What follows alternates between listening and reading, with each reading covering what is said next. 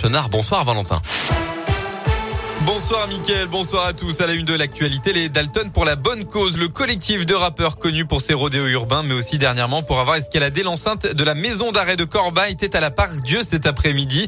Ils avaient promis de faire une bonne action. Eh bien, ils l'ont fait. Ils se sont retrouvés pour distribuer des denrées alimentaires en collaboration avec l'association lyonnaise Sans Abri Unis pour la Vie. Une association qui organise notamment des maraudes et des colis alimentaires.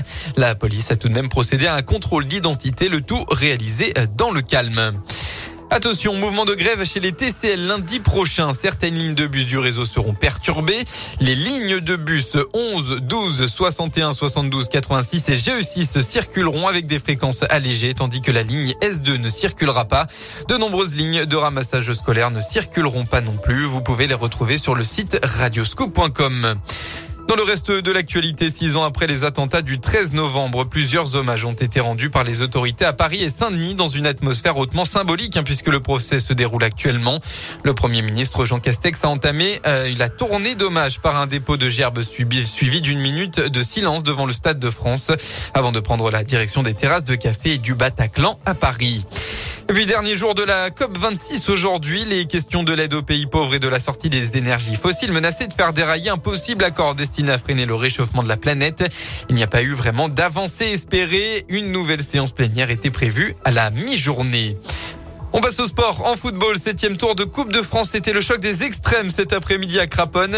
Saint-Cyr-Collonges, pensionnaire de Régional 3, recevait un club professionnel, à savoir Grenoble, équipe de Ligue 2. Les Rodaniens y ont cru. Le public aussi, malheureusement, défaite 2 buts à 1. Mais les Saint-Cyros ont été au rendez-vous, Sébastien Riglet. Oui, Valentin, c'est le moins qu'on puisse dire. Six divisions d'écart, rendez-vous compte. Et pourtant, dans un stade plein à craquer, l'un des petits poussés du septième tour a fait trembler un club pro. Les joueurs de Saint-Cyr-Collonges ont parfois été un peu juste dans les duels, certes, mais l'envie était bien là. La première période aura été grenobloise, la seconde Saint-Cyrotte.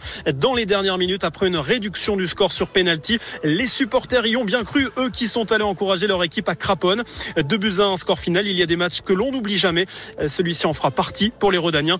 C'est ce qui s'appelle la magie de la Coupe de France. Merci beaucoup Sébastien et à noter que la magie de la Coupe de France continue. Un Lyon-la-Duchère se déplace actuellement à Quetzing, un club du Haut-Rhin.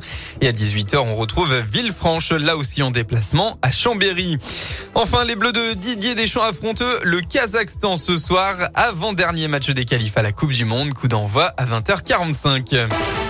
La météo dans le Rhône, on attend encore quelques rares averses ce soir localement. Concernant demain, à nouveau une journée sans soleil comme aujourd'hui. La grisaille va dominer le département et quelques averses sont une nouvelle fois prévues de façon très localisée. Côté Mercure, vous aurez au maximum de la journée entre 7 et 11 degrés.